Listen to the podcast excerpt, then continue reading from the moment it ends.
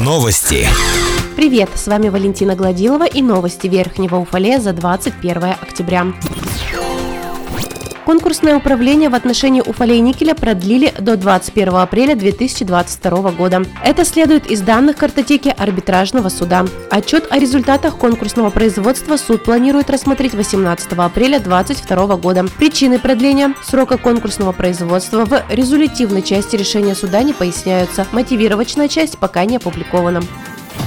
По данным оперативного штаба по недопущению распространения коронавируса на 20 октября, в период с 14 по 20 октября в Верхнем Уфалее выявлено 204 новых случаев COVID-19. Лечение на дому проходят 353 человека, в том числе 26 детей, из них 13 школьники. Всего в Верхний Уфалей доставлено 20 460 доз вакцины против коронавируса. Вакцинацию первым компонентом вакцины прошли 7172 человека, вторым 5737 человек. Остаток первого компонента пациента составляет 3738 доз, второго 3793 дозы.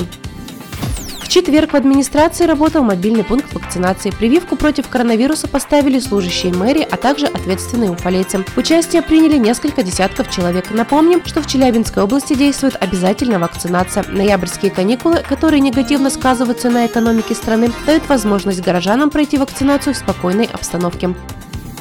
20 октября в Верхнем Уфалее прошел традиционный день призывника. Будущим защитникам Родины вручили наказы главы Верхнего Уфалея, прозвучали напутственные слова военного комиссара Верхнего Уфалея и Низепетровского района Виталия Ткаченко и руководства округа. Кадеты показали мастер-класс по сборке и разборке автомата. Еще одним торжественным событием вечера стало вручение знаков отличия ГТО.